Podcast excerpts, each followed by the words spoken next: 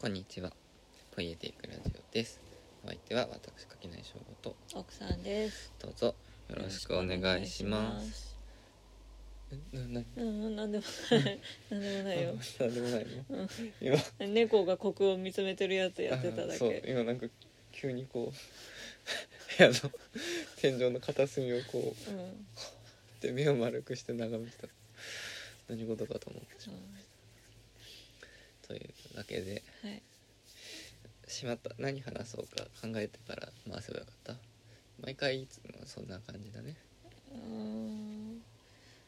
うーん決めてる回もあって決めてる回はやっぱり決めた方がいいねって言ってるから決めた方がいいんだと思う決めた方がいいよね。うん、まあこれかなうん、久々にこう読書うんやっとね。ポッドキャストっぽいことすればいいんじゃない？そう。当時結構ね最近読書ポッドキャストっぽくはあるんですけど、うん階段三下会だったりね、ああそうね。あったりもするんですがはい、なんかねうでもまあずっとそのこうゾンビとかね実話怪談とかさんうん。そういう本ばっかり読んでてさうん。なんか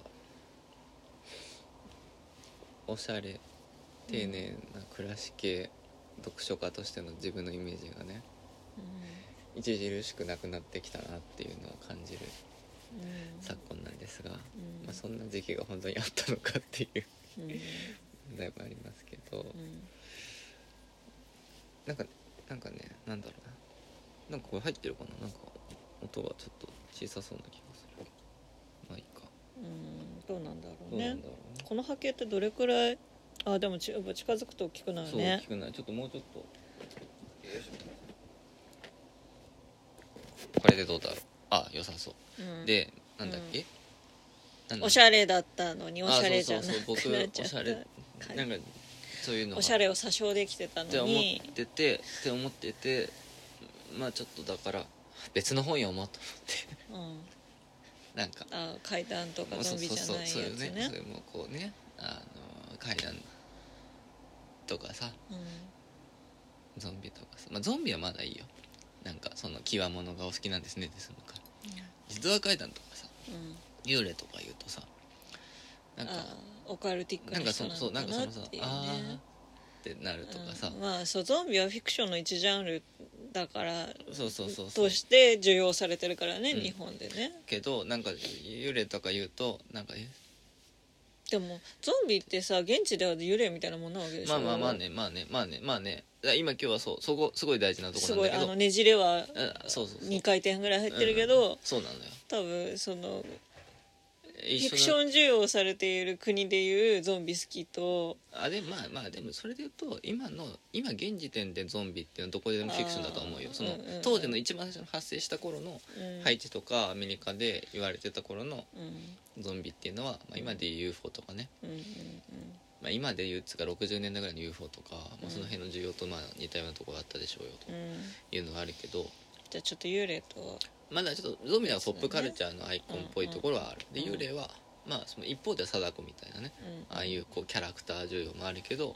まあでまだなんとなくさそういうこうあるじゃん？つうのがさあってなんかこう難しいなって思うんだけど、この難しさってこれもしかしたらもう何度も話してるかもしれないんだけどさ難しいのはさ何が難しいかっつうと本気で信じてる人が一定数いるっていうこともそうなんだけど、それ以上に謎の説得力がを感じてしまうからなんだよね。その本当に心底信じてる人を目の前にした時人は特にそれのにそれに対しての何も合理性を感じなくて自分で何か信じてると思わなくてもその人が信じているっていうことだけは説得されちゃうんだよ。これが結構怖い体験っじゃんていうのを思って。なんかそういうね、だまあなんかそういう不気味さを感じるよねって思うんだよね。うんとそれは幽霊をあなたが幽霊を信じている信じてない以前に幽霊の話をする人は幽霊を信じているかもしれなくて。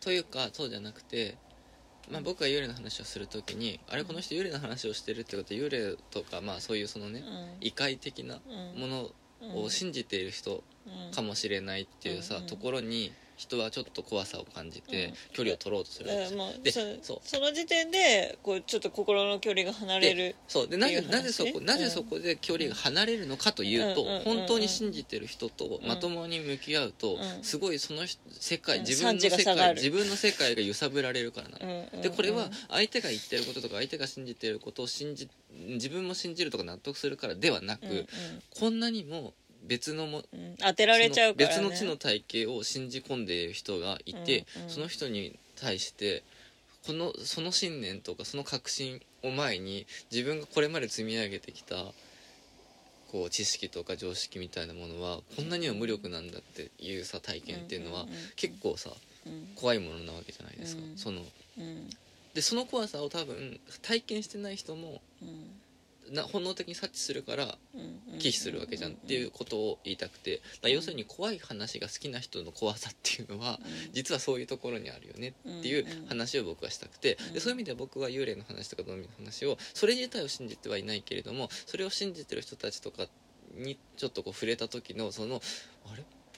なんか世界ってもしかしたらもっと広いかもとかうん。なんか別の見方ってなんか本当に自分とは全然関係のない人生ってこんなにたくさんあるんだというか自分は一個のこの人生しか生きられないけどそうじゃないこんなに他の信念のもとにこんな風なあり方生きた方があるんだみたいな底知れなさにこうゾワってする。そのゾワが好きで本読んでるとこあるから、うん。そういう意味では僕はこ多分怖い人なんだよ確かに。だけど、僕はそれにそのゾワをうん受けたくてこうそういうこう、ものに触れに行くっていううん。ことなんだろうなっていう。うん。握手みだね。そうそう。ことを思ってうん。思ってでもこれだからすごいめちゃくちゃそのこうセンシティブな話でね。はい。だからまあその僕らがこの前もちょろっと話したり「俺とスラム」の連載に書いたりとかもしてますけどあの90年代0年代のさ僕らのこう触れてきたものっていうのはさ、まあ、基本的にこうなんか悪趣味なものだったり路悪的なものだったりっていうものが幅を利かせていたか最後の残り火が残ってたかぐらいの時代じゃないの。うん。ですか、まあ、そのガロ系の漫画とかさ、うん。まあ、あとはまあ僕らの世代だと松尾鈴木じゃない？うん。大人計画みたいな、まあ、要するに何が言いたいかって変態っていうものはないんだと、うん。つうかまあ人類みんな変態なんだとうん。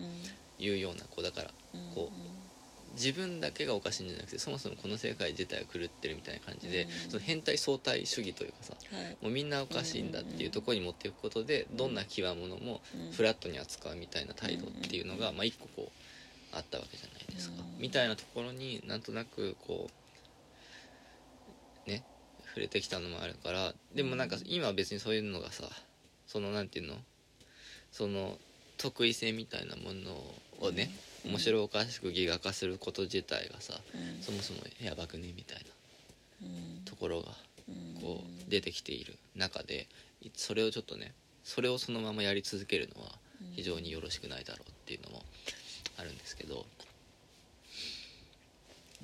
あんまり整理できてないですしあなたが全然今ピンときてなさそうだからこの話をどこまで続けようかなっていう感じですけど、うんまあ、要するに何が言いたいかというとうん。なんかある一つのイシューの中でそれをこう信じてる人のことをうん。別に何かうん。面白その人のことを面白がったりうん。なんかコケにしたりしたいわけでは全くないというか、うん。まあ、それはそれでもその人のあれなので僕がどうにかで何かこう触れることができるところではないと。うん。どちらかというとなその人が信じる、まあ、その人のまあ含めてその人が信じるに至るまでのその周囲の環境だったりとか、まあ、そのこうそもそもその信じるに至ったい僕らか旗から見ると一見非合理でしか見えないようなものにの中に内在している合理性みたいなもの。つまりその僕らが今のその近代的な価値観だったり科学的な価値観からすると全くなんじゃ？ってなるものでもその当時の人からしたらだその当時の人だってその当人からしたら一定の合理性がそこにはあるみたいなことってあり得るわけじゃん。うん。僕はそっちを知りたい。だからうん今そのとんでもな極物をその極物として面白がるんではなくて、うん。極物の中にある論理っていうのを知りたい。僕はい多や分かるよ。あのどんなに理解できなさそうなとすっとんきょうなことをしている人たちでも本人からしたら絶対何かしらの合理性あるはずなんだよ。うんてかあるとそそこはなんか僕の一つの信念というか思ってるところだと思うんですけど、だそれはあのハマータームの野郎どもっていうね、うん。本がありますけどあれとかもだからその教室の中で授業を聞かないヤンキーたちのうん。まあこうやんちゃな子たちの話だったりするんだけど彼らがなんで学校っていうところでは、うん。そういうその先生っていう権威に対してコケにするような横暴な振る舞いをするのにうん。さっさと高卒でうんこう工場勤務みたいな。で、まあ、その学校よりも厳しい規則のあるところでうん。粛々と働くみたいなルートを決まってこう選んでしまうのかみたいなところでその彼の中にあるそのこう人生観とか、まあ、そのこう理屈のつけ方っていうところをだったりこう世界の見え方みたいなものをこう書いていくっていう大変な名著がありますけどなんかやっぱりそういうこう自分と一見すると何も理解できそうにないみたいになってしまうような人がどういう理屈の中で動いているんじゃろうかみたいなところをわからないなりにうんうん考えていくみたいなのが僕は本を読む時の一つの面白さだなみたいなことを思ってうん。いるんですよ。うん。大丈夫？今これさうん。今日の本に対しての導入として軽く喋ってるつもりなんだけどあなたが全然こいやだから導入なんだろうから別にここで広げなくていいんだろうなって思って喋らないでいるの。う、うん、いや別に広げてもいいよここで。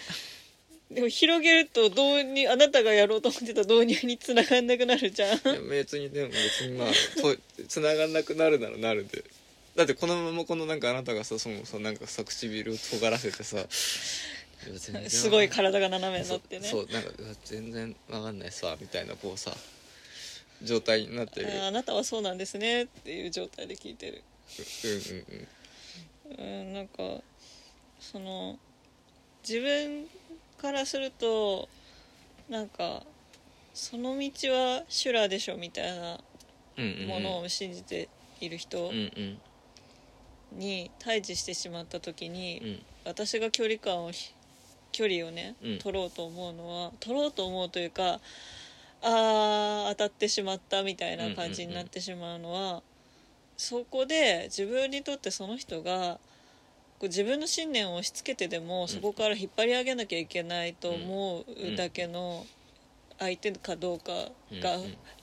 決定的にふるいにかけられるうんっていう場面になるべく立ち会いたくないっていう、うん、でもだからまあそこはあれよね。でもそうね。わかるわかるんだけど難しいなんだろうな。ちょっと違う話でもあるな。いやだから違う話でしょ？そうだね。違う、確かに違う話だねそう。それは。うん。でだからあなたの理屈。でもそれってさでもさあそういうあなたみたいなうわこの人の脳みそ面白いっていうさ、うんうんだからあなたはとりあえず面白いでさ、ん。話を聞くっていうそうそうそう。ことじゃん。でまあ本というものもさ、人間生きてる人間の形をしてないだけでさつうか本だからいいんだよね。そうそうそうそうそう。そう生身生っぽさがないし、人格そのもの人格そのものが付随していない作品だからあくまで、ワンクッションツークッション置かれてるから、面白がれる、あそうだから多分今ここであなたとずれてるとこあるとする僕は今本の話しかしてない。ね。あなたは生身の人間を想定して話してるけど生身の人間はダメだよ。だ信じちゃってる人っていうのは信じちゃってる人そのものではなく信じちゃってる人が書いたものであ違う違う違う。ごめんごめん。そこはもう一回話すとあ？もう一回僕の今日の話をもう一回戻すと僕がゾンビや幽霊の話をすると惹かれることが多い。でなんでこの人たちが惹かれるかというと本当に信じてる生身の人間っていうのは非常に怖いものだからあこの人たちっていうのはあなたのことを言ってるのね。そうそう。だから怖いものだからだからその本能的にそういうこう何かそれを信じていると本当にやばいみたいな人間がそなのかもって思うと基本的に人離れていくよねと。うんうん。だけど僕が面白がっているのは本を介してのそういうこう信じている原理との向き合い方い今めっちゃ入れ子構造の話をのしてるよね。話をしているからから僕が好きなのはそういう本のわけのわからない世界との触れ合うということであってはい。そういう生身の人間的なやばさではないですよっていう話をしているだから生身の人間の話はしてないんだけどいいやあなたという生身の人間の話はしてるよね。僕という生身の人間の話をしてるけどだから僕自身が他のそういう生身のやばい人間との対峙っていうのを楽しめるというわけでは全くなくてそういうの本を介在するからこそそういう実際に存在する他のうん。生身の人たちの世界っていうものを少しでもこう理解しようとするというかうん。できるプロセスとしての読書というものを持ってますよって話をしてるから今今登場したやばい人間っていうのはあなたのこと。僕だけあなただけだ、から他のリアルのやばい人の話はしてないしそういう人たちと,、の触れ合いはちょっと確かにいろいろと難しい面があるよねっていうのはもう別であるわけ、だからあんまりそこのリアル人間関係の話にはあまり持っていかずに読書遍歴の話に持っていって限定してこの話は聞いてほしいでしょ、うだから喋る必要ないなって思って聞いてたんいやだけど。でもでもあんまりそこが伝わってなかったからあそうなったんでしょ？そうそう。だから今はそういう話ですよ。うん。じゃあ今それの話で言うとやっぱりだから本当にさ心底信じてる人とのリアルの会に生身のさ体験っていうのはさ非常にさすごいものがあってさこれちょっと一つ体験談として僕の話だけするよ。おうおう。なんかね一回ねうん。会ったことがあるのそういう人に、うんまあ、ちょっといろいろな詳細を省くけど、はい。まあ、なんかあるある会合で会ったうん。男の人、まあう、んちょっと年40代ぐらいの男の人かな、なんだけど自己紹介がなんかそのなんかワークショップみたいな感じだったの、でまあまあこうみんな一人ずつさ「なんか何々です何やってます」みたいな話してってさその人がまあこう名前を名乗った後に僕は本当に世界の真実を知ってしまったからいろんなところから狙われているんだと。でまあ、だからこの話を本当は皆さんに伝えたいけれども伝えてしまうと決定的に皆さんの人生もめちゃくちゃになっちゃうしもう今日こうやって僕が今こうやって喋ってること自体でも、うん。で僕がここに来ていること自体でも少し巻き込んでしまってるところがあるから本当にそれは申し訳ないみたいなことを喋るわけ、で今さ聞くとさ正直プーじゃんなんかまあなんていうかなんかああそういう感じねっていうさところでなんかちょっとこうなんていうの？全く信じないじゃん。そのなんていうの？こう人事として聞くと。説得力がないじゃんそこに。なんだけどいざ目の前にして聞くとあ本当かもってやっぱりその一瞬思ってんだよね。でもうなんかそのさ回の間ずっと僕はさあこれでこのままお家に帰ってからはずっとなんか何者かに監視される生活が始まるんだな。みんなに迷惑かけちゃうなっていう気持ちがちょっとあったんだよ。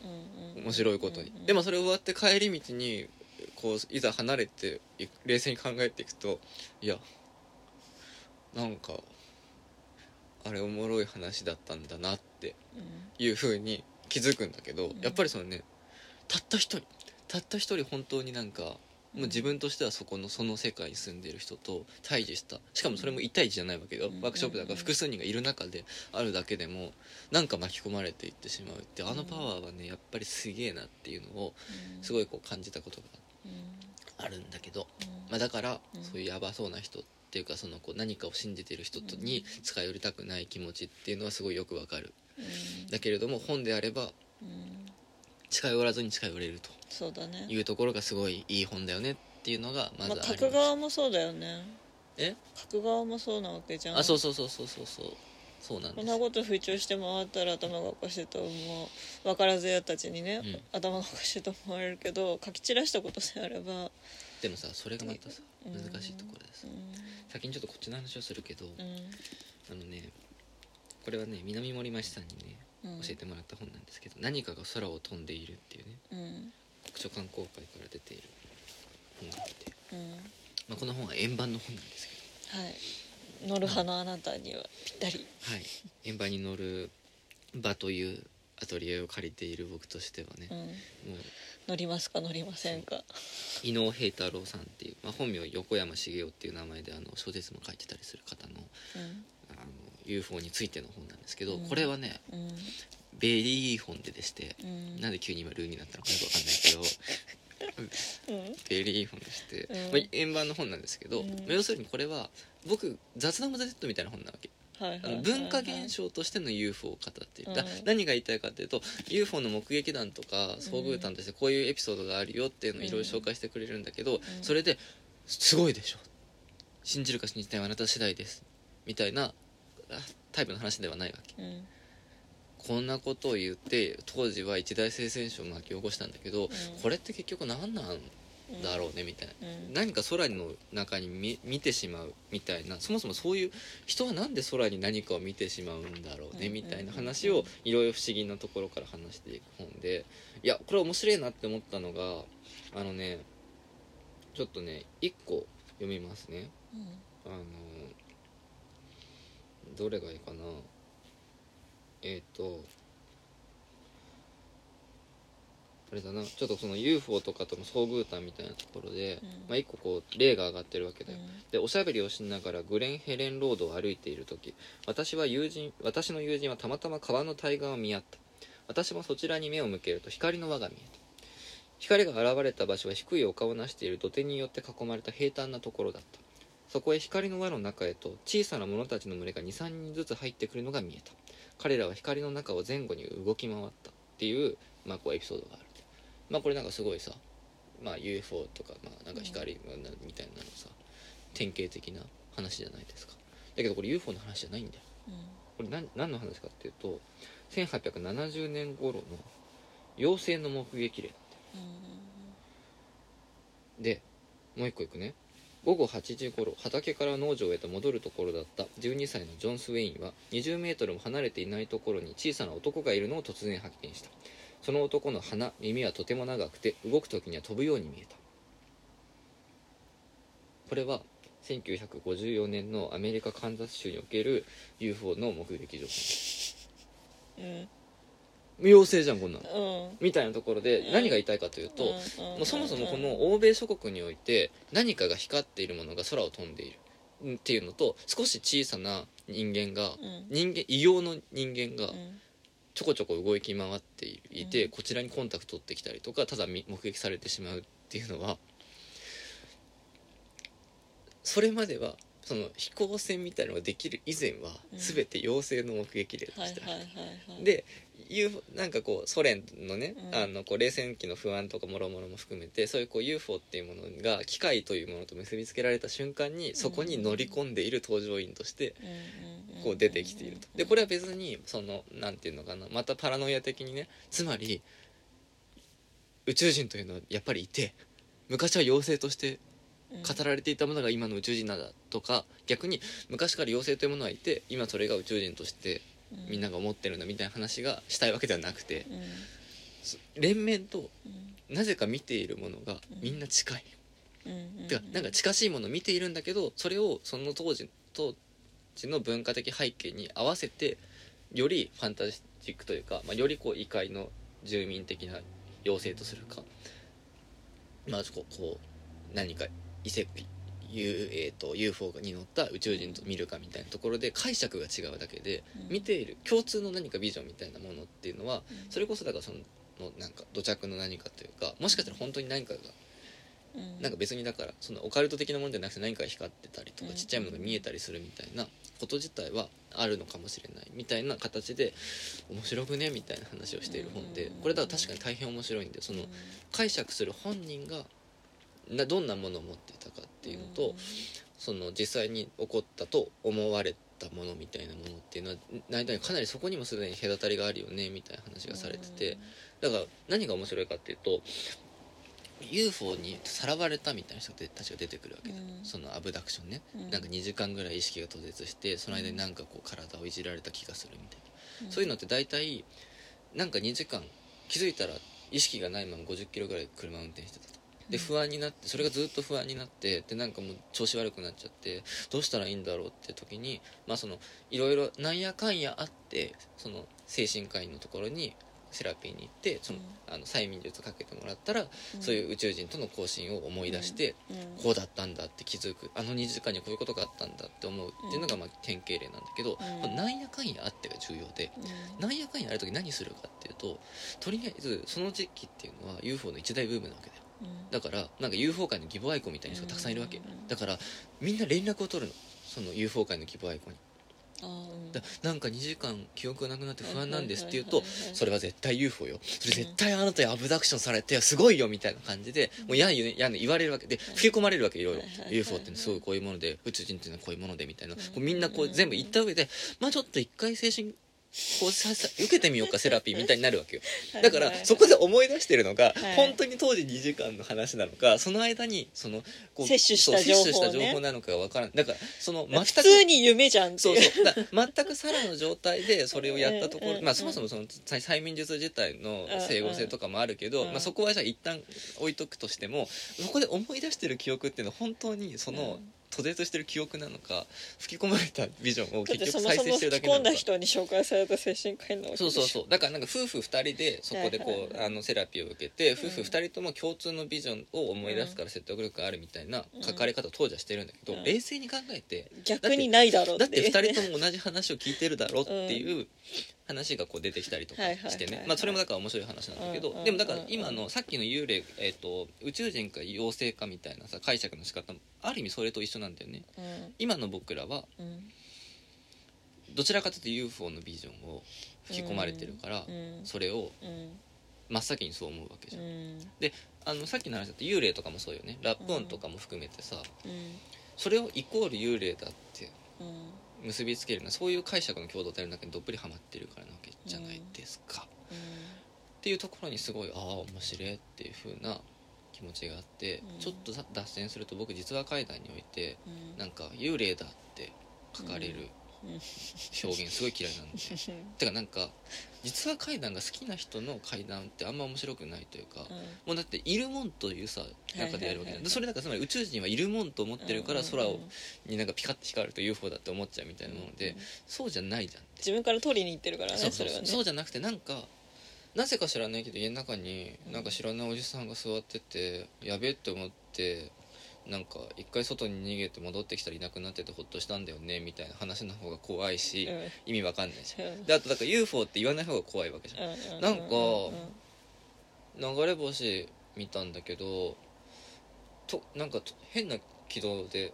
途中で直角に曲がったんだよねみたいな。なんかそういうこともあるんだって思ったみたいなぐらいの話の方がなんかこっちとしては凄みを感じるし、はい。あなんか本当かもしらんみたいな。だからそこで解釈を加えるべきでやっぱり読み手であるべきでさ。うんうんうんうんなんかそれを UFO だと言いたい人は UFO だって言えばいいけど、なんかそこで書き手なんかその最初から提示するときにそれをされるとしらけるというかそれなんか、うん。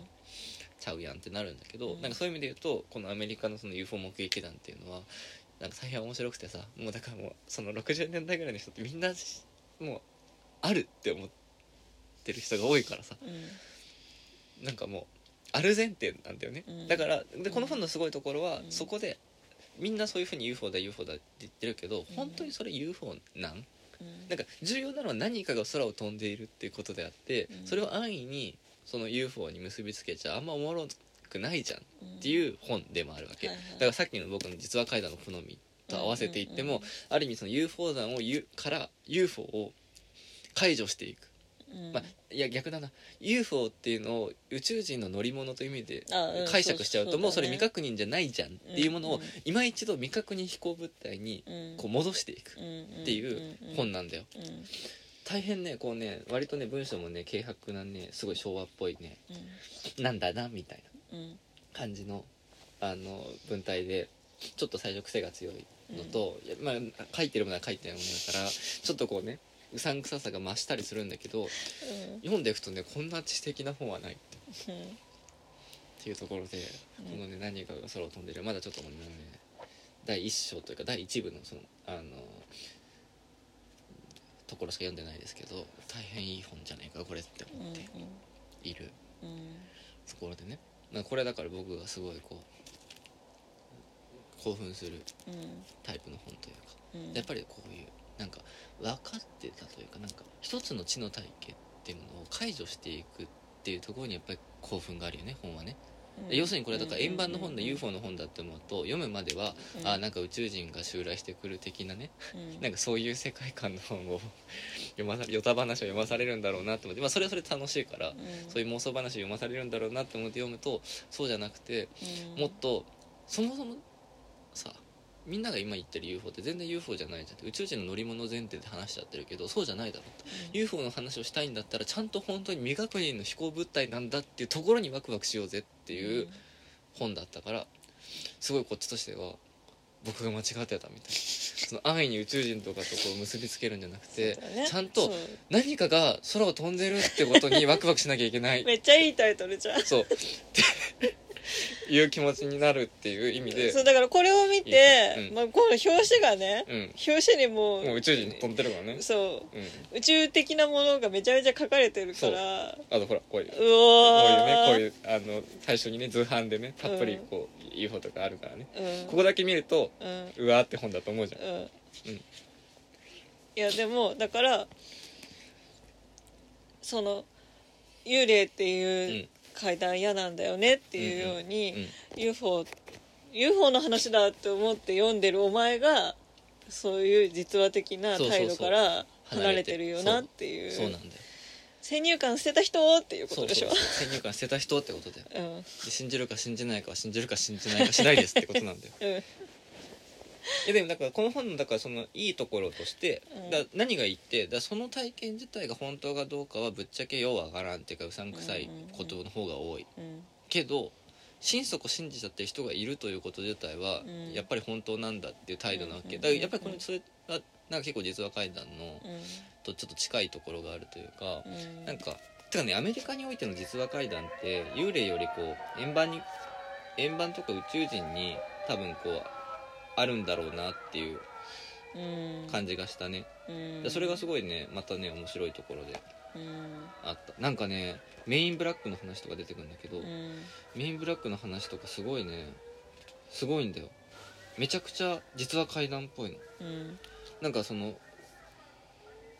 なんか男のスーツを着た男の人となんか異様に胸の位置が下に見えるなんか背の低い女の人の2人組がその家に来てなんか噛み合わない会話をしていくみたいなうん話とか出てくるんだけどなんかねディティールのねおかしさがなんか実は書いたのそれとちょっと近いんだよ、うんなんかそれはだからなんか謎の訪問者みたいな感じ。でインブラックそれそのものというよりはなんかまたちょっと奇妙な人人がうん。家に来たみたいな話で出てくるんだけど、なんかすごいこうなんか胸の位置がなぜか下の方にあるうん女の人とグレーのスーツを着た男の人が2人ともこうなんか急に電話かかってきて今から家行っていいって言われてよくわかんないけどそのカップル2人のカップルのね家にこう来るわけ、2人が。でソファに座ってこうやってなんか変にキョロキョロしながらまあいろいろしゃべたわいもない話をするわけでなんか君のお父さんが UFO を見たって言ってたけどみたいな話から入ってくんだけどだんだんその2人が急にぎこちなくイチャイチャしだす。で何やってんだろうって思うとなんか愛撫の仕方ってこれで合ってる？って聞かれて「いやこいつら何?」ってなって「いやそろそろ帰った方がいいかな」みたいな感じになるんだけどなんかすごいだから興味津々にそのなんかカップルの彼女の方に向かって「君は自分のヌード写真を持っていたりするかな?」みたいなことを聞いてきてすごいなんか大真面目になんかなんかこ怖え。うかん言うわけよ。で、うん。もう帰ってくださいって言うと、うんうん。帰るんだけど直線しか歩けないのその人たち。でこうやってよちよち歩いていくんだけどまっすぐしか歩けないから男の人が途中でふん詰まっちゃうの。でふん詰まっちゃってこう動けなくなってる。横後ろにその女の人がもう一回こう来るとふん詰まっちゃってるから二人ともずっとこうやって まっすぐ歩けなくて廊下にこう曲が廊下の方に曲がっていけない、うん。そこで女の人の方が彼のことを動かしてあげて。私じゃどうにもならないから ドラクエの壁当たり状態だ壁当たりね状態みたいになって、まあちょっとこうなんか、うん。いいからいいからみたいな感じで2人ともこう帰っていくみたいな話とかがあるんだけどめっちゃ面白いじゃん。こうなんか妙なリアリティというかさなんか嘘で話すにしてもそのうん。うんへんてこさ、うん。なかなか出てこないやろみたいなやっぱりそういうのが面白いよねっていうね、ワクワクも結構あったりしてなんかねああ円盤その日本においては幽霊感みたいなものが向こうにとっては円盤なのかもなっていうふうにも思うし円盤って実は何でも入れ込めるんだなっていうのがあって、うんうんうん。ここから本当に怖い話なんだけどはい。円盤超怖いんだよ。うん。あのさもともとさうん。宇宙人っていうか円盤に乗ってくる宇宙人ってさうん。なんか背がちっちゃくてつり目でうん。みたいな。でうん。まあ肌がちょっとさグリーン。だったりさまあきそのグレーかな？グレイマン？グレイマンみたいなのをさうん想像するじゃん。うん。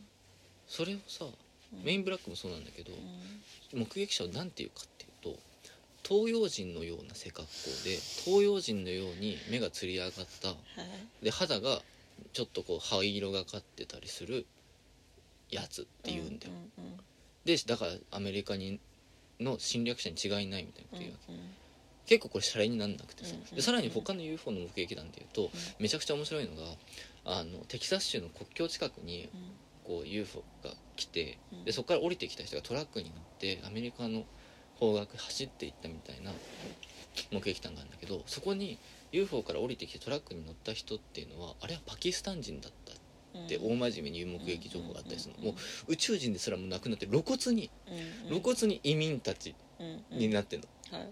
みたいなところがあったりして基本的に侵略者としての宇宙人のイメージっていうのは非常にそういうこう外国人差別的なうん。イメージが元からすごい根強くあると、うん。でここでさらに面白いのがここから UFO っていうのは実は救世主なんだと、うんまあつまりイエス様なんだっていう派閥が出てくるわけ、うん。そのもうお太古の昔から地球のことを見守ってくださってまあそれ結構よくアニメとかでもあるじゃん、うん。そういう。その本本当はその神というのは宇宙人のことで、うん。宇宙人が皆さん見守ってくださっててでうん。今その核戦争とか環境破壊とかいろんな問題があることをすごい憂いておられると。でそれを正すために来来たうん。んですって。で私はそれに会いましたその宇宙人に、その宇宙人は大変美しいブロンドの壁眼のもう女神のような女の人でしたっていうわけ、うん。つまりいい宇宙人は白人なんだ。よはいはいはいはい。で悪い宇宙人はもうこううん。アジア系だったり、はい。なんかこうそのこう別のねうん。ものを連想させるようなこうビジュアルをしてるわけ。もうね笑っちゃうぐらい露骨にうん。アメリカのこう、うん。レイシズムがね のニコゴリみたいになってる。みたいになってるみたいなところもあって、うん。これだからあんまり笑えない話なんだけど、うん。でも逆に言うとアメリカにおいてのそういうなんか想像力というか、ん。その日本におけるその実話書いたもある意味そういうさうん。えぐいものがうんうんうん残っているというか、い。えぐいものの表彰としてなんか代理としてこう描かれる部分っていうのはそれこそ全然あるうん話だけれども、うん。なんかそれのなんかこうアメリカ版うんっていうと円盤と宇宙人なんだなというか、うん。やっぱりこう日本においての偉人さんへの恐怖というかさ、うんうんが天狗とかになっていくわけじゃん、うんみたいなうん話と似たものが円盤にはあるなって思って、うん。僕らにとっては逆に言うとアメリカ人ってさうん他人だからさ。うん。なんか勝手にまずそこはそことして思っちゃうけど円盤はアメリカ人から見たうん。外側への恐怖とか、自分たちに歴史がないことへの不安みたいなところとかをうん。結構反映してんだなって思うと、結構これは大真面目な話。僕はゾンビを通してアメリカとかハイチについて考えるみたいなことは結構今だにもともと好きだけど、うん。円盤からもすごいこう考えられるなみたいなところで、そうね。だからそういうカルチュラルスタディーズとしての面白さもあるよねみたいなことを、があったりしてねうん。それも含めてうん。大変ねおもろい話やなとうん。いうところで、まあ、この本を今夢中になって読んでるんですけど今日本当はこれの話をしたかったわけじゃなくてはい。もう一冊ねこれの前に読んでた本があって、はい。これがめちゃくちゃ面白かったんだけど、うん。今のはもうちょっと先にオカルト的な話をしちゃっうん。たからうん。なんかまたこいつ結局オカルトじゃねえかってなってると思うんだけどうそういうオカルト的なんうんものに対してのこのスタンスっていうのは読書に大変役に立つよっていう話でね、うんはい。最これベストヒットですね「殺人罪で死刑になった豚」っていう本をね読みまして。エこれオカルトじゃなくて史実だからね。エヴァンズさんの。そう。まあでもまあ、まあ、史実って見ると円盤もこの後史実になるかもしれないですけど、これはそのね1906年に書かれたうん。本で、まあ、翻訳自体は消費税が3%の頃。うん。1995年に出てるっていう本なんですけど、まあ、殺人罪で死刑になった豚動物裁判に見る忠誠史っていうね、うん。まあ、こう副題がついていますけどこれはめっちゃ面白くてねまあちょっとこの表紙にあるあのエピこう概要を読むと「子供を食い殺して死刑になった豚」「破門宣告を受けたバッタ」「弁護士の力量で無罪になったネズミ」「中世キリスト教社会で厳かに行われた動物裁判が生んだ悲劇の実態と論理を抽出する」というふうにあるんですけど、要するにこの中世ヨーロッパにおいては大真面目にバッタとかネズミを裁判に召喚してうんうん裁いていたっていうんですよ、うん。でそれをこの1906年だからまだ大戦前よね、うん戦前のヨーロッパにおいての研究者がこんなことを言っているよっていうのをまあ、ちょっとねあの皮肉も込めてというかうんうん。こう書いているっていう本なんだけど、まあ、その1906年の態度っていうのも含めて面白いところがあって、うんうん。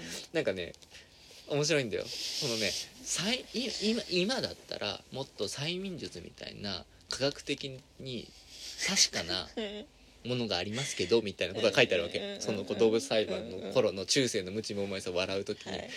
催眠術みたいな科学僕らも知ってますからみたいな書き方をしてるわけ。はい。今からやったらおかしいわけじゃんそれも。みたいなところも含めて。二重構造で面白いそうだね。この1900 100年前に書かれたそうそうそう。もの。そう。100年前の常識から書かれる中世の非常識みたいな本なんだけどだ逆に言うと中世のにおいてうん。何が常識とされてたのかっていうのはしっかり言うと分かりつつも現代の視点で読もうとすると一回この人の常識をさらにもう一段階疑わなきゃいけないみたいなところでも大変面白いうん。本なんですけど、うん。これはねめっちゃ面白かったな。うん。ネズミ。無罪になったね。とかさそうそうそう。だからその弁護士が大真面目にね代理人としてこう、うん来るわけ、はい。でまあだからそれでこうなんかいろいろ弁護するんだけどさ弁護の仕方としてさだから皆さんこのあの裁判にねあの召喚出廷を命じたネズミたちですが何せ数が多く。まあここに1匹だけ代表で置くというのも不公平というか何せ今問題になっている何百匹というネズミのうち1匹だけここに呼んでですね証言させてその人1匹に全ての罪を着せるというのは、まあ、ちょっと間違っているわけじゃないですかと。だからちょっとこう本来であればあの各エリアからせめて代表をあのネズミを呼び出してですね、そのネズミたちを一度に返して、まあ、言い分を聞くべきでありますが、あのネズミは裁判所に来れないんです、まあ、そもそもあの寿命が短いですから我々が今裁こうとしている九段のネズミ自体は当人たちはもうすでに死んでいますしその先祖たちっていうのはまたまた膨大な数になっていますし町に呼ぼうとするとですね猫に食べられちゃうんですわみたいなことをずっとこう書いていくわけで言って弁論していくわけででみたいなところで裁判が伸びに伸びね。なんか8ヶ月とかけてこう裁判うんをこううん。あの判決を決めるわけ、うん。みたいなところのバカらしさとかあとねうん面白いのがあのあのモグラのような動物っていうのは理性を持たない。うんものでありますと。うん。で我々のその司法というのは理性を持ったに人間のこうことのねあの行為の是非を問うものであってうん。理性がないものを裁くだから理性のないものに適用される法というものはそもそも存在しないのでありますと。だから理性がない動物に対しをなんか裁くということはできないのでこの裁判は無効ですっていううん。意見があるわけ。うん。弁護人が言うわけ。んんん一生に付されんのえ。その司教とかから。うん。何言ってんだうん。ちゃんとやれって言われる。そそれどっち？どっちって理性があるかないかは関係ないのか理性があるに決まってるだろう。なんか。うんでもそもそもそこを通ってもしょうがない。ああ裁くっつってんだから裁くんだでなんで裁くかっていうとそもそもここで問題になっているのはうん。理性があるとするとそれは神のうん被造物でしょ？うん。動物っていうのは神の被造物だから、それは神理性というのは神のご意志の反映なのだから、うんこの動物によってこのもたらされているこうその害獣被害というものは神から我々への警告であるうんというところでそれそれをわざわざ我々が排除するというのは神のご意志に背くことだから確かに我々は裁いてはいけないってことになるでしょう、うん。でももし理性がないのだとするとそれは神からすると我々が唯一のうん。被造物であるのだからその我々の意志生存を脅かすような害獣っていうものは当然神のご意志によって駆除されるものであるということでやっぱりこれこれは裁かなきゃいけない。でこれ裁くか裁かないっていうところにをやっぱり我々は考えなきゃいけないしこの裁判自体そもそもだからそれが理性的な動物であって神の被造物なのかそうではなく理性的でない動物であって神の被造物ではないのかっていうところでこの今の起きている害獣被害っていうのは神のご意志かどうかっていうところを我々が明らかにしなきゃいけないっていう裁判なんだからなんか当然のように理性がないみたいなことを決めつけてそこで終わらせるみたいにできるわけないじゃん。なるほど。っていう話なわけで。なるほど。結構これ面白くない？だからうん要するにこの裁判っていうのがそもそも理性というものを前提として、うん。まあこうなんかで今の僕らの感覚からするとそういうこうなんだろうな論理に基づいて明らかにして何か一つの結論を出すっていうプロセスとして思ってるけれども中世においては、まあ、そもそもその世俗の裁判と教会裁判っていう2つがあって、領主とかそういうこう世俗の権力者がうん。つまりその自分の配下の人間たちを裁くっていうものと教会が神のご意志を伺いながら何かを裁くっていうものがあるわけだけどこっちの教会裁判においてどちらかというと失われてしまった秩序っていうものをどうにか取り戻すためのプロセスなんだよね。うんだからうん。合理的な何か判断っていうわけではなくてうん。そもそも神が作りたもうとこの世界が今なんかネズミにキャベツ食い散らかされて民が飢えているってやばい状況になっていると。うん。なんでこんなことになっちゃったんだろうっていうその因果をはっきりさせてうん。それをまあ修復するのか修復しないのかも含めてちゃんと理路筋を通すためのプロセスとしてうん。行われるわけ、祭事なんそうだ本当にだよね祭事に近いの、うん。そうだから裁判っていうとどうしてもこっちはなんかそういうさ事実に基づいてうんぬんみたいなことで思うかだからら雨乞いみたいなもんだよそうねそうそうそう、うん。そうなの。だから裁判が長引くのも結構さ今から今の意地悪な近代的な価値観からすると非常に、あの合理的でさ。うん。だって長引いたらねキャベツ全部食い尽くされるだろうからうんネズミどっか行くんだよ。うんうんうんでだからだから雨乞いの儀式はめっちゃダラダラやるのはそうそうダラダラやってる間に降れば雨が降るから。やっぱり雨乞いやると降るねっそうそうそう。てなるから。ってことだからそうだから今今の視点から言うとだから例えばそこでネズミやキャベツめっちゃ食ってます。うんでこれはいかんと。いう時にだから神からのうん。こう呪いをかけるわけ。ネズミに、うん。でもう全部殺すぞっていう脅しをかけるんだけど、うん。何日以内に立ち退いてあっちのほあっちの方がうん。隣あのしかもその面白いのがさ村社会の封建社会だからさ、はいはい隣の村は別の国なわけ、はいはいはいだからあっちの村の方がたくさんご飯あるからあっちの村行きなさい、うん。で何日内にあっちに行かないなら、うん。お前たちみんな神の名のもとにうん。呪って殺すからねっていう勧告を最終的に判決して出すとするじゃん。で実際にその間に村の植物が乏しくなると、うん。隣の村にみんな移動するわけで、はいはいはい。でそうするとああ神のご意志によって我々は救われましたよなるしそこでこうまだキャベツがちょっと残っててこう、うん。隣町に行かなかったとするじゃん。そうするとどうするかっていうと、やはりこの村には信心が足りんと。あの本来納めるべき10分の1税をちょろまかしてるやつがいる。うん。だからうんうんネズミはまだいるんだと。だからちゃんと10分の1で納めなさい。っていうわけ。うんキャベツの被害があったからこんだけしか納められませんでしたみたいなの言い訳だからね。ちゃんと10分の1税で定められた金額を教会にお渡してくんないとネズミほらずっといるよ？っていうわけ。うん。うん。よくできた。そう。だからどうどうどうやったってそうなるんだけど、うん。まあ、でもとにかくうん。何にせよその重要なのはそういう神なんかそのこう何か布告を出してそれで実際に動物が言うことを聞くかっていうとこ、まあ、そこを大真面目に信じてたかどうかその資料からだけだと分かんないけども、何が大事だったかっていうとそういう実は何ていうのかな理由理屈をつけていくというかさうん。これは神のご意志なのかうん。みたいなところを考えるみたいなところに動物裁判の一個のうん。側面としてはあるんだなみたいな。うん。でこれもさ面白い話じゃんあのさっきのさ UFO の話と一緒でさうん。動物裁判って人鼻からまずバカにするし笑うじゃん。うん。だけど、うん。ででさっきのさ僕のさ、うん。一緒に付されたみたいな話もさ、うん。あなたは最初さなんで？ってなるけど、どっち？って。そうなるけど その時の理屈を聞くとあうん。あそういうことかみたいになるじゃん、うん。これがやっぱり面白くない？っていうところはいでね、はいはい。面白くてさ。うん。でまあこれは今その宗教的なうん。話なんうんだけ？ど、まあ側面なんだけ？ど宗教裁判の宗教裁判世俗裁判の話もあってそっちは殺人罪で死刑になった豚の話なんだけど、うん。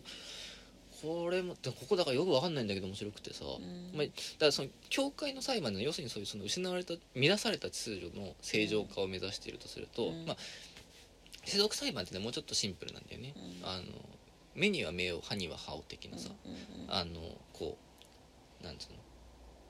なんていうの等価交換じゃないけど、半村美法うんあそうそうなんかあの同同同等のね同等のあのあの必要以上の与えられた以上の罰を与えてはいけないあそうそうそうし同等の過不足ない罰を与える罪なきゃいけないに対して罰を与えるべきっていうやつ話が多くねて。うん。まあ、当時ね豚ってねうん。あの修道院とかめっちゃ話し飼いにしてたんだって南米はうん。だからあの今もそうなのかしれないけどさ一昔前のインドの牛みたいな感じだったみたいなんだよ。ヨーロッパにおいて豚って。だ豚によってめっちゃ病気もたらされたりとかするんだけど修道院の持ち物だからみんな手出せないわけ、はいはいでだから豚がずずっとうろうろしてんの、はい。で街中でさ洗濯とかしてさ子供をベッドに寝かしてるとさ豚が来て食べちゃうんだよね子供。をみたいなことがずっと起きてんの。うん。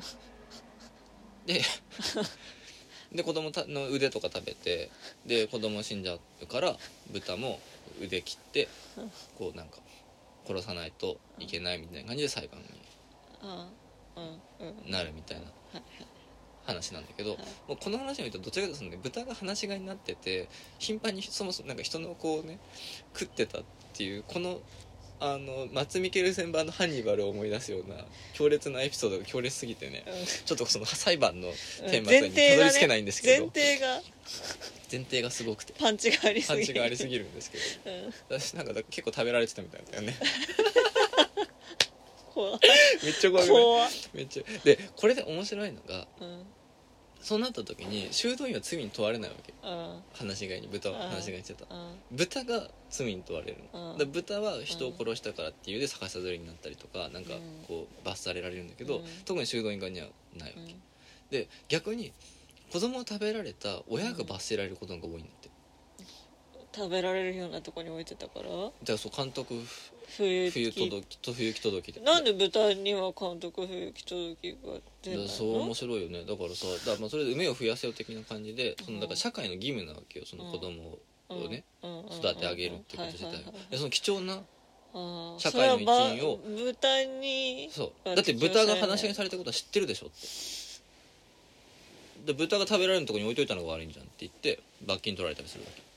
最悪じゃない？ひどい。すごいひどい話でさみたいな話とかが。それは。でもでもでも結局なんかこれもその時代がこう下りにつれてそもそも豚いるのおかしくないみたいになって こう豚うん。豚の方うんをちゃんとこう入れるみたいな話になってきたりするんだけどなんかねそのあたりのねその豚論争めっちゃ面白くて。修道院の豚とこううん。あの一般のというかこうあの農夫が飼ってる豚とかねの群れがこうやってさ出会っちゃって。あで修道院側の豚がすごい大きい声でブヒーって鳴くの、そうするとみんな興奮しちゃってみんなわーって走り回ってたらそこのあの農夫と一緒にいた少年がその豚の波に揉まれて死んじゃったと。ーうん。でで豚の波に揉まれて死んじゃった時の豚は農夫の豚が殺したんだよ。農夫の豚に踏みつけられて死んじゃったと。でそうなると農夫の豚が罰せられるわけ。うん。で逆さずりになるわけ。うん。農夫からすると自分たちのうん。豚もへひ豚も減るし人も減る。ので修道院側の部費っていうのは先導台だったんじゃないかと、うん。こいつが泣いたせいでみんなが惑わしたんだから、この豚も連帯責任で吊るすべきだって言うんだけど、はい。修道院は「いやちょっとうちの豚もったいないから勘弁してもらえませんかね」みたいな感じで領主の方にちょっとこうごまをするに行くとまあこっちの豚は執行猶予付きかなみたいな感じで、まあ、執行猶予とかその時そうじゃないけど、うん。一旦無罪方面になるわけよ。はい。みたいな理不尽な話もあったりして。うん。世俗の方はだから世俗の方でねだからその教会と違ってより納得度のない話が多いんだけど、それさその処刑された豚はさその後さ食肉になったりするの？あそれは面白い話で、うん。基本的にはなんないの？罪を犯しえなんない？あー罪を食べちゃいけないんだ。そう罪を犯した豚は、うん。もうそのまま生き埋めに生きたまま生き埋めにするとかもうそのまま全部捨てるとか細切れにして犬に食わせろっていうわけ。で食べちゃいけない、えでどんなに美味しそうな豚であったとしてももう処じゃあ刑にした豚は川に捨てるとー、か。なんか祝祭的なこうない。なんていうの？ガス抜きみたいな意味もないんだ。はい。まあ地域によってはうん。こっそり食べてたみたいなあー。文献はあったりするけど基本的にはもう食べない超もったいない。えー、納得いかなくない、でもさっき言ったように豚っていうのはめっちゃいたわけ。うん、街中に。うん。だからそういうことができたんだけどうん。これが馬がねうん。人蹴っちゃうとかうん。牛が人を角で殺しちゃうとかするとうん。ちょっともったいないし豚と違って牛とか馬って高いから。高いから、ね、そうなるとどうなるかっていうとその罰として領主が徴収するわけ。はい。馬とか牛。はい。で他国に売るわけはい。で換金してそのはい換金したお金をそのなんかこう貧しい人への福祉とかにうん。使うみたいなうん。ことをするだから豚は安いから比較的。うん。そういうこうもったいないことするけどん。ちょっと高いやつがこうだ罪を犯すと。豚は口減らしというか、まあ、頭数を減らして調整するみたいな感じで殺して終わりだけど。そう牛とかは今はちょっとちょっとでちょっと待って。ちょっとな。っていうのがあったりするみたいだからまあ示談金みたいななもんだよね。そうそうそうみたいなのもちょっとこう面白い話へだったりしてなんかねそういうのなんかねもう変な話がたくさんあってね。えすごいね。超面白いんだよ、うん。であとなんかで最終的に第6章がね最終章なんだけど、うん。無生物への刑罰はいはい。とうとう無生物にまで行っちゃうわけですよ。でなんかこれもさひどい話でさなんかね銅像とかはいはいはいはいはいはい。バス人を殺した銅像を国外通報するの。あ金？あ金もあるけどあまずど銅像もあるんだ。ななんかその銅像はなんか 昔のなんか偉人かなんか、はい。その偉人かなんかの銅像を建てるわけ、うん。で銅像が建ったねっていうとその銅像のモデルになった人の反対派がうん。イラッとするわけだよね、でこんなやつ認めねえっつってこう銅像をひひっ倒すわけ。うん。でひっ倒す時に自分の方にひっ倒しちゃったからうん。その人死んじゃうの。はい。反対派勢力が。はい。